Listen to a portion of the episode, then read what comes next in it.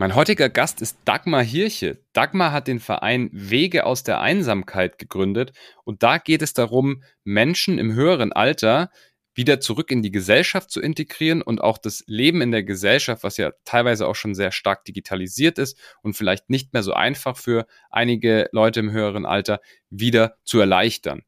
Das Thema fand ich super spannend, deswegen habe ich sie eingeladen als Vorsitzende und eben auch als Vorstandsvorsitzende und als Gründerin des Vereins. Wir haben sehr viel über das Thema Digitalisierung im Alter gesprochen und wie Sie und Ihr Verein, Ihr Team da den Leuten helfen und auch ihnen einfach Dinge beibringen, die man im hohen Alter braucht einerseits, aber auch um sich vielleicht einfach wieder ein bisschen mehr unter die Leute zu gesellen, auch wenn man vielleicht nicht mehr ganz so mobil ist. Also ein sehr, sehr spannendes und sehr wichtiges Thema meiner Meinung nach. Deswegen unbedingt zuhören. Sie gibt uns auch Tipps, wie sie das Ganze macht und wie sie sozusagen, ja, einerseits natürlich digital, aber auch so fit bleibt. Also unbedingt bis zum Schluss durchhören. Super spannende Episode. Auf ins Podcast. Let's go. Behind the Sea. Der Atreus Podcast. Ich bin Franz Kugelum, Direktor bei Atreus und im Behind the Sea Podcast blicken wir gemeinsam hinter die Sea-Level-Bühne. Dagmar, herzlich willkommen im Podcast. Hallo, ich freue mich. Ich freue mich auch, dass du da bist. Wir haben heute mal ein ganz neues Thema. Das hatten wir bis jetzt noch in keiner Episode. Und zwar bist du die Vorstandsvorsitzende und auch die Gründerin, wenn ich richtig recherchiert habe, eines Vereins. Und zwar ähm, Wege aus der Einsamkeit. Und ihr setzt euch dafür ein, dass die ähm, ja, die, die Menschen unserer Gesellschaft, die im höheren Alter sind, einerseits besser integriert werden, aber auch besser zurechtkommen. Magst du mal kurz ja. darauf eingehen, was das für Aspekte sind und, und, und was das genau bedeutet? Ja, wir haben den Verein 2007 gegründet. Da ging es uns eigentlich hauptsächlich darum, das äh, Image vom Alter mal positiver darzustellen, weil uns das viel okay. zu negativ dargestellt wird. Ich sage immer sehr übertrieben, ganz oft ist in den Köpfen immer noch Dutt und Kittel, aber man ja. sieht kaum die Vielfalt, äh, die es auch bei alten Menschen gibt. Äh, die wurden dann reduziert auf Pflege, auf Krankheit, aber nicht auf das, was sie tun und vor allen Dingen auch nicht auf das, was sie der Gesellschaft noch zurückgeben im Alter. Denn ganz viele sind ehrenamtlich tätig und ich sage immer, wenn man den alten Menschen über 70 sagen würde, macht mal eine Stunde gar nichts, mhm. dann würde die Gesellschaft zusammenbrechen. Weil dann würden die Oma-Dienste nicht mehr gehen, dann äh, würde Ehrenamt ganz viel nicht mehr gehen. Und das wird leider immer wieder vergessen, dass alte Menschen auch ganz viel der Gesellschaft noch zurückgeben. Mhm. Und äh, dann wollten wir das Thema Einsamkeit aus der Tabuzone holen äh, weil doch Menschen sich immer schämen und nicht gerne zugeben. Wer gibt das gerne zu, dass er einsam ist? Das ist im Alter so, aber das ist eigentlich in jedem, in jeder Altersstufe gibt's ja Einsamkeit. Wir haben uns dann aber spezialisiert auf das Thema Alter. So haben wir mal angefangen. Mhm. Klein wollten wir sein, wollten so ein bisschen was tun. Und ja. dann kam aber das Thema Digitalisierung in unsere Welt vor ja. zwölf Jahren. Dann okay. haben wir uns angeschaut, wer kümmert sich eigentlich darum, wie wir diese Menschen, die damit gar nichts zu tun hatten während ihres Berufslebens, wie nehmen wir die eigentlich mit in diese Welt? Und dann haben wir festgestellt, wow, das gibt ja kaum Angebote, wie man Smartphone und Tablets benutzt. Mhm. Und anstatt zu sagen, da müsste man mal was tun, und Franz, ich frage dich, kennst du diesen Mann? Bin dem noch nie begegnet, ich habe den noch nie in meinem Leben gesehen. Und äh, darum haben wir nicht gesagt, man müsste was tun, sondern wir haben dann gesagt, wir tun was. Und dann haben wir eben dieses Projekt entwickelt, wir versilbern das Netz. Das einmal eins der Tablet und Smartphones für Menschen 65 plus. Haben auch gedacht, das wird so ein kleines Projekt. Aber da haben wir uns komplett geirrt, denn mhm. dieses Projekt ist wie ein ICE über unser Leben hinweg gefegt und fegt immer noch wie ein ICE über unseren Verein hinweg, weil das ist unsere Hauptaufgabe geworden. Mhm. Ich glaube, ihr habt da ja über 25.000 Teilnehmer und Teilnehmerinnen. Ihr macht Zoom-Meetings. Ähm, wie, kann man sich da, also wie kann man sich da, wenn man jetzt auch interessiert ist, äh, anmelden oder beteiligen? Also ich muss sagen, wir haben vor Corona, haben wir alles nur analog gemacht. Da haben wir in mhm. Hamburg analoge Schulung angeboten und in Berlin, weil ein großer Konzern uns auf, auf uns aufmerksam geworden ist und gesagt hat, könnt ihr das auch in Berlin machen? Die haben dann die Kosten dafür übernommen, sodass wir das auch in Berlin machen konnten. Ich wäre nie, sage ich ganz ehrlich, auf die Idee gekommen, Zoom-Meetings anzubieten. Aber dann kam Corona Dann haben wir uns drei Tage hingesetzt und haben gesagt, jetzt wird ja noch alles viel, viel digitaler, weil die Menschen alle zu Hause bleiben müssen. Aber mhm. jetzt gibt es gar keine Schulung mehr. Wie soll mhm. das funktionieren? Dann hat mein Mann, äh, dann habe ich mir erstmal alle Videoplattformen angeguckt und dann habe ich am besten Zoom verstanden. Okay. Ich habe das am besten verstanden. Bei okay. mir war klar, dass ich das dann ja schulen muss. Und ja, klar. Schulen, wenn ich das selbst nicht verstehe. Und dann hat mein Mann äh, von mir eine Kamera in die Hand gedrückt bekommen, weil wir alle zusammen ähm, ja im Homeoffice auch waren. Dann haben mhm. wir Videos gedreht, die wir auf YouTube gestellt haben. Dann habe ich einen unseren Newsletter rausgeschickt, der wöchentlich an knapp 3000 Menschen geht und habe mhm. gesagt, ich biete Zoom-Veranstaltungen an und ich biete damals im März 2020, ich biete eine Telefonschulung an. Also ich mache eine 1 zu 1 Schulung mit jedem, der dafür Interesse hat, wie das funktioniert. Okay. Wenn ich gewusst hätte, was ich damit losgelöst hätte, hätte ich das nie im Leben getan. Weil gefühlt habe ich drei Wochen lang 24 Stunden nichts anderes gemacht, als am Telefon zu sagen, nein, nicht den Knopf drücken, den Knopf drücken. Nein, da sind Sie wieder verkehrt. Ja, so geht das nicht. Aber die Freude von Menschen 65 plus, wenn die das plötzlich hinbekommen haben und aus ihrer Einsamkeit, da waren sie nämlich plötzlich wirklich alle einsam, aus ihrer Einsamkeit rauskam und plötzlich ein Gesicht sah und dann mhm. vielleicht auch noch mehrere Gesichter sahen und alle durcheinander geredet haben und alle, für alle war das neu, das war eine Erfahrung, die möchte ich in meinem Leben nicht missen, die mir aber auch, kannst du mal eben ganz kurz warten, ganz kurz mal eben. Ja klar, kein Problem. Ganz kurz. So, Entschuldigung, mein Mann ist pflegebedürftig. Und man Gar kein Problem. Das dann immer nicht mit. Wenn du weg musst, sag ähm, Bescheid, ne? Dann geh ja. Ja, genau. Nee, nee, nee, nee. Ähm, und äh, das hat mir aber auch wieder gezeigt, dass ich auch viel zu zögerlich bin weil ich hätte es nie gemacht, wenn nicht Corona gekommen wäre. Ich hätte nie gedacht, dass das so ein Erfolg wird. Mhm. Und wir haben jetzt im Januar die tausendste Zoom-Versilbererrunde durchgeführt. Wahnsinn. Es hat sich wahnsinnig entwickelt. Wir haben Menschen aus ganz Deutschland. Sonntags wird ja auch gespielt. Da kommt immer einer aus Australien, ein Deutscher dazu, der lebt aber in Australien. Wir haben gemerkt, dass wir so Menschen erreichen, die gerne rausgehen würden, aber aufgrund von Krankheiten gar nicht mehr rausgehen können. Denn wenn jemand im Bett liegt, pflegebedürftig ist, kann er trotzdem an so einer Zoom-Veranstaltung teilnehmen, wenn er dann Lust darauf hat. Und davon haben wir mittlerweile eine ganze Menge, die sagen, das hat für sie eine ganz andere Tür aufgemacht. Wir haben, seitdem sie so krank sind, nie so viele Menschen gesehen und sich mit denen ausgetauscht, wie seit dieser Zoom-Veranstaltung. Und als dann analog wieder losging, hatten alle Angst, dass ich diese Zoom-Veranstaltung einstelle, was ich eigentlich auch vorhatte. Mhm. Aber das konnte ich nicht mehr machen. Das heißt, wir machen jetzt analog, digital und hybrid. Alle drei, alle drei äh, Bereiche. Ja, Wahnsinn. Und die Hauptthemen sind tatsächlich, also wie bewege ich mich im Internet, wie, wie funktioniert das, wie kann ich ähm, digitale Medien nutzen? Das war am Anfang. Es gibt jetzt bei uns aber auch Sitztanz. Wir machen eine Sitztanzgruppe, ah, okay. es gibt eine Sitz-Yoga-Gruppe.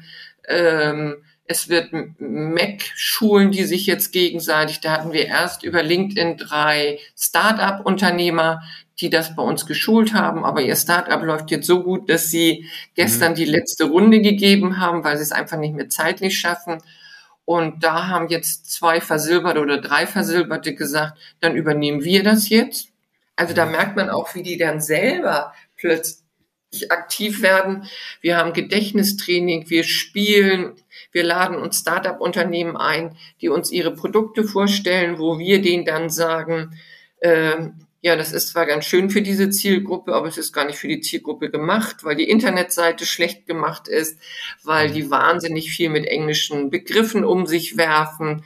Also die kommen dann zu uns, um sich ein Feedback zu holen, ähm, was dann diese Zielgruppe eigentlich will. Wir haben als Corona, als die Corona-Warn-App kam, habe ich SAP angesprochen, habe gesagt, so wieder eine App, wo jeder meint, man kann die ohne Probleme nutzen Und ihr müsst mal in unsere Gruppe kommen. Das heißt, SAP war bei uns, hat Corona-Warn-App geschult, äh, Dr. Lipp hat geschult. Also alles, was es so gibt, suche ich mir dann auch Experten. Und ich bin jetzt gerade auf der Suche nach einem Chat-GPT-Experten, mhm. der unseren Versilberten mal erklärt, was ist das eigentlich? Wie funktioniert das?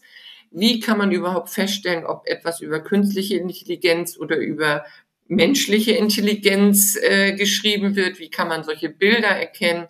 Das sind so Sachen, die wir uns wünschen, auch immer alles, was neu ist, mit mhm. einzubeziehen. Und wir bin jetzt mit Amazon im Gespräch.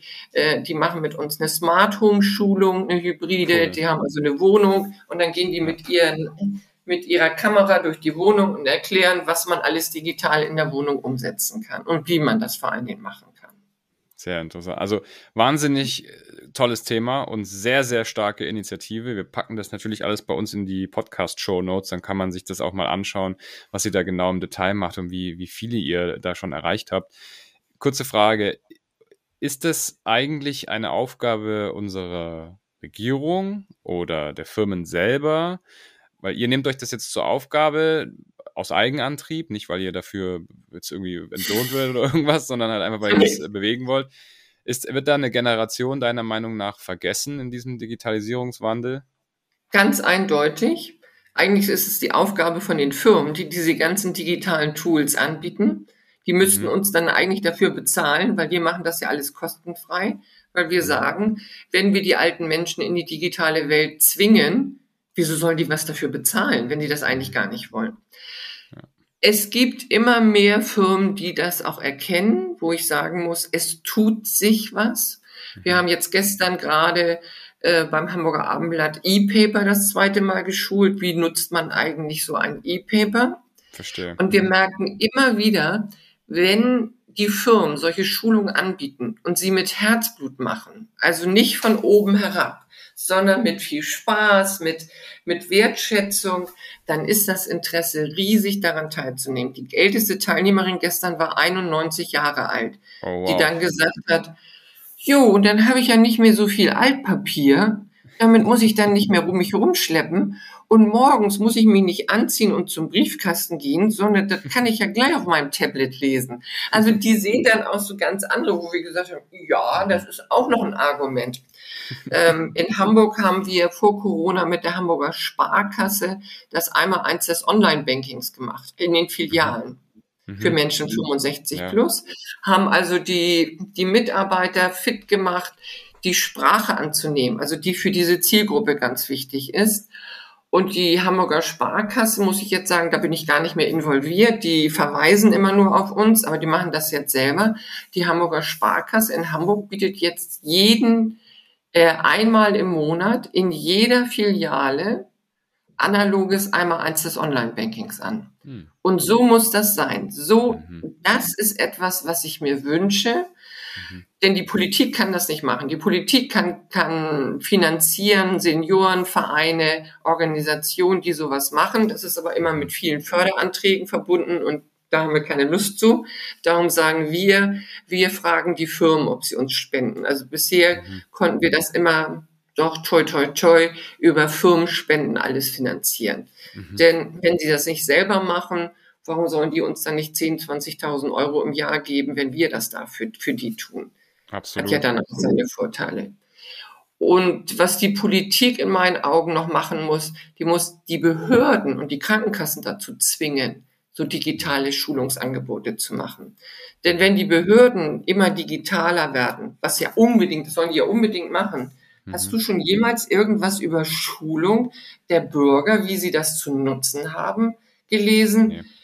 Ich sage, da muss die Politik muss sagen, in jedem Bürgeramt muss es ein Zimmer geben, wo steht digitale Sprechstunde und da können die Bürger mit ihren Tablets, Smartphones hingehen und sagen, so wie geht denn das jetzt mit diesem digitalen Ausweis? Wie geht das mit Terminvereinbarung? Alle gehen davon aus, dass man das kann. Ich mhm. frage mich nur, wie soll das gehen? Dass wir so, als wenn wir, wenn wir Kindern, äh, wenn die in die Schule gehen, dann werden wir davon, davon ausgehen, dass die alle schon lesen und schreiben können. Mhm. In der Tat, ja. Ja, Und ich wünsche mir im Fernsehen, ich wünsche mir im Fernsehen, im öffentlich-rechtlichen, weil wir auch alle Gebühren dafür bezahlen, wünsche ich mir einen Sender, nicht nur für alte Menschen, die nichts anderes machen als digitale Bildung. Mhm. Wo man weiß, da kriege ich, da kann ich mir angucken, was sind die neuesten Betrugsmaschen, Mhm. äh, was ist die neue Technik, wie funktioniert die, die dann einmal kindgerecht ist, einmal vielleicht für Menschen mit Lernbeeinträchtigung, dann einmal für Menschen über 65, 70, ähm, dann vielleicht sogar in der einen oder anderen Sprache für Migranten, die zu uns gekommen sind, um denen zu zeigen, wie sowas geht. Aber digitale Bildung ist für mich eigentlich, wenn man Diskussionen hört, immer für Kinder und Jugendliche. Mhm. In den Firmen sind die Firmen für ihre Arbeitnehmer verantwortlich, wenn sie es dann machen. Aber ansonsten lässt man die Menschen, die nicht im Berufsleben stehen, mit dieser Digitalisierung völlig alleine. Mhm. Ich habe generell auch das, das Gefühl, dass mit dem Ende der beruflichen Tätigkeit man so ein bisschen den Anschluss in die Gesellschaft verliert. Ist Wenn man sich nicht selber bemüht, ist das so, ja. Ja, also ich, ich habe ich hab immer so zwei Beispiele. Also ich habe vor ein paar Jahren oder so mal im Fernsehen gesehen, dass in Brasilien gibt es eine Schule, da sind Rentner ähm, angestellt oder zumindest arbeiten die dort. Ich weiß nicht, ob es freiwillig ist, aber ich glaube, die kriegen auch Geld ähm, dafür, dass sie Hausaufgabenbetreuung machen am Nachmittag und Nachhilfe in dem Fach, was sie können, weil sie das irgendwie mal früher gemacht haben oder so. Ne? Da sind dann halt irgendwie Ingenieure, ehemalige und auch Mediziner, was auch immer, und äh, bringen den Kindern halt dann in den jeweiligen Fächern und in Nachhilfebetreuung irgendwas bei. Das fand ich super. Auf der anderen Seite komme ich in, in Deutschland, wo was ja eigentlich ein entwickeltes, gutes Land ist, Brasilien ist ja teilweise auch noch sehr, sehr chaotisch, ähm, gehe ich morgens raus, manchmal, wenn ich Sport mache, und sehe Minimum zwei Rentner, die Flaschen einsammeln müssen. Was jetzt nichts, ist nichts Negatives dagegen, aber es ist ja eigentlich seltsam. Und es sind keine obdachlosen äh, älteren Menschen, sondern die sind super angezogen um 5 Uhr morgens. Davon gehe ich mal aus, dass sie dann zu Hause auch haben. Aber die machen das halt, um sich die Rente aufzubessern. Ja. Warum? Also Altersarmut ist ein Riesenproblem. Und das wird immer mehr zunehmen. Ja. Was ist denn deine Meinung dazu? Wa- Warum ist es so und warum ist es so schwierig, die, die ältere Bevölkerung noch irgendwie nach dem Rentenalter oder irgendwie dann halt noch zu integrieren? Ist das einfach was, was, weiß ich nicht, was keiner machen möchte auch oder wie ist das? Nein, man muss einmal sehen, dass in unserem Land und in vielen europäischen oder West, äh, westlichen Ländern ja diese Familienstrukturen gar nicht mehr vorhanden sind, weil das Berufsleben uns zwingt, dahin zu gehen, wo, wo die Arbeit ist. Also die leben nicht mehr in einem Ort. Das hat ja schon viel immer früher von Zusammenhang gehabt. Heute ist die, ist der Enkel ist in Amerika, der Urenkel ist in Asien, die Stimmt. Kinder sitzen 700 Kilometer entfernt in einem, in einer anderen Stadt. Das ist schon ein Thema, äh, was unsere Gesellschaft stark verändert hat. In anderen Ländern ist es anders. Da leben eben noch die Familienstrukturen zusammen. Und solange jemand noch arbeitet, gibt's ja den Arbeitnehmer, äh, den Arbeitgeber, der sich im Grunde äh, um seine Mitarbeiter kümmert. Man hat auch ein soziales Umfeld, egal wo man arbeitet, man trifft immer Menschen. Mhm. Und wenn man sich nicht rechtzeitig darum kümmert, was man eigentlich macht, wenn man in Rente geht. Es gibt ja immer noch ganz, ganz viele Menschen, die sagen, oh, ich freue mich auf meine Rente, dann mache ich mein Haus oder meine Wohnung und meinen Garten. Aber das macht man ein halbes Jahr. Und was macht man dann? Das heißt, es bedeutet auch, dass die Menschen sich viel stärker damit auseinandersetzen müssen, wie sie denn in den Ruhestand gehen. Ich bin zum Beispiel nicht in den Ruhestand, ich bin in den Unruhestand gegangen, weil dieses Wort Ruhestand hat ja schon Ruhe in dem Wort drin. Mhm. Und will ich denn mit, will ich, genau, will ich denn mit 66 oder mit 64 in den Ruhe und dann Stand gehen? Mhm. Das will ich doch gar nicht. Ich will ja aktiv sein. Ich möchte ja vielleicht noch was machen. Der Vorteil ist eben im Unruhestand, dass ich es machen darf und nicht mehr machen muss. Und dann haben wir eben auch noch viele Menschen, die so wenig Rente kriegen, dass sie weiter arbeiten müssen oder Flaschen sammeln müssen. Mhm. Und durch die Armut auch in eine totale Isolation geraten, weil sie sich eben nicht mit Leuten treffen können, weil sie gar kein Geld haben für ein Café, weil sie gar kein Geld haben, sich einen Fahrschein zu kaufen, um irgendwo hinzukommen. Mhm. Das wird ein immer größeres Problem geben, diese, diese Armut. Mhm.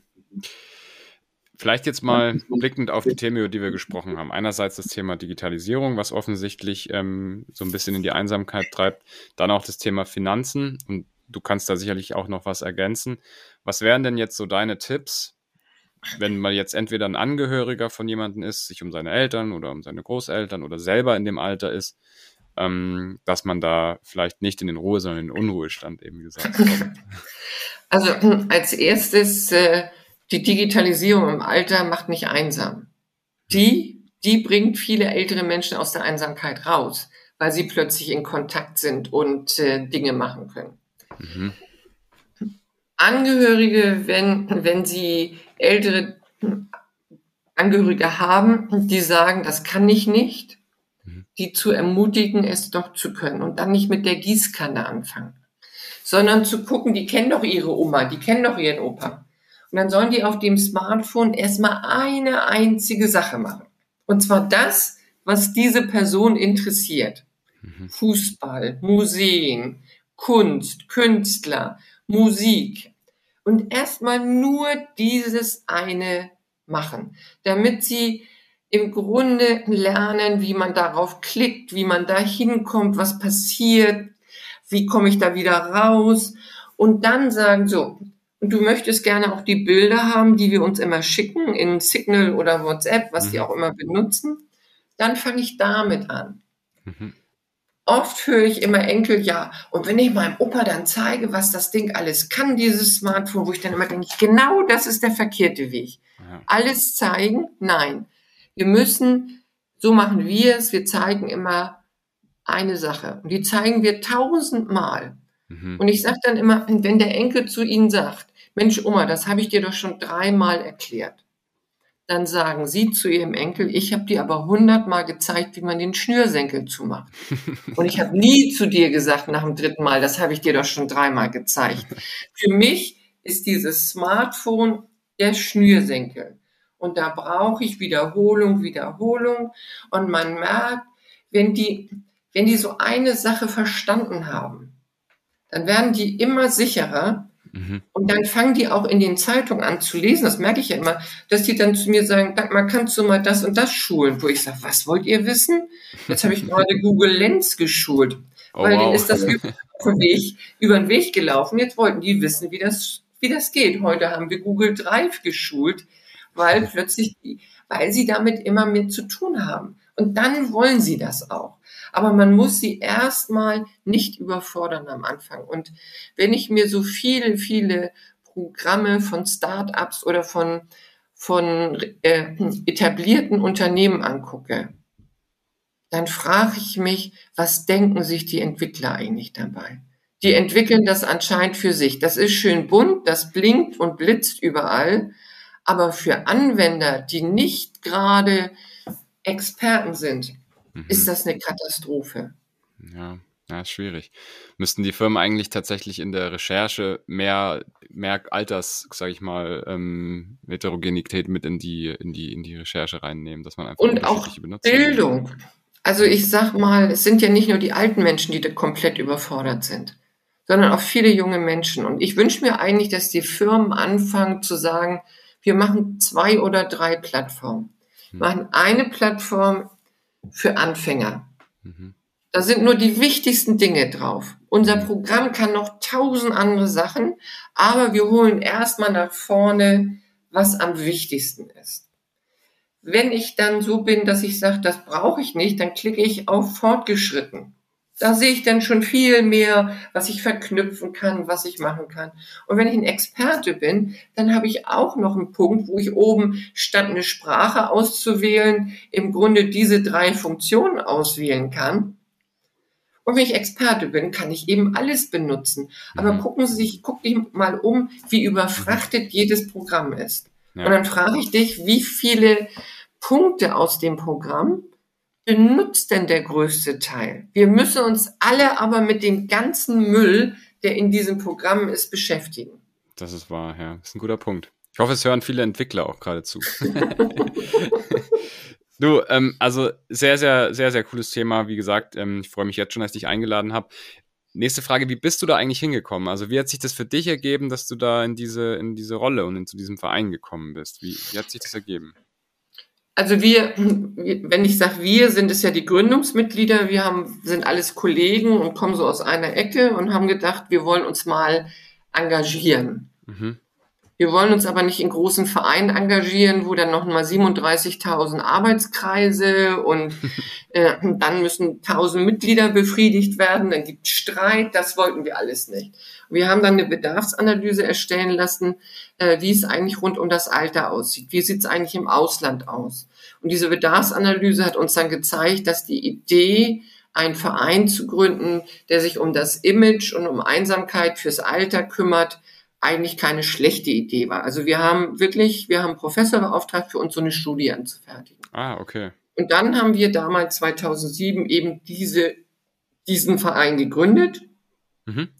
Dann wurde die Welt immer digitaler. Dann hatten mhm. wir aber das Thema Alter schon auf unserem Schirm. Und Digitalisierung, wir sind viel auf Messen, wir haben eben gesehen, was alles digitalisiert wird dann stand das nahe, dass wir uns mal damit beschäftigen, wer schult eigentlich die Menschen 65 plus mit in diesem Umgang. Und so sind wir dazu gekommen. Verstehe. Und was hast du, was hast du früher gemacht? Ähm, hast du eigentlich, hast du digitalen Hintergrund irgendwie oder Nein, hast du alles selber ich habe Betriebswirtschaft studiert. Ich komme aus dem ah, Marketing, okay. ah. aber ich war schon immer, ich bin natürlich diese Altersgruppe, ich bin ja 57 geboren, ich bin jetzt 66. Mhm. Bei mir ging es ja wirklich noch äh, um Jetzt weiß ich nicht, ob du mich noch hörst, weil du bist Alles eingefroren. Also, Alles gut. Genau. Äh, bei, bei mir ging es ja noch um, um Gleichberechtigung.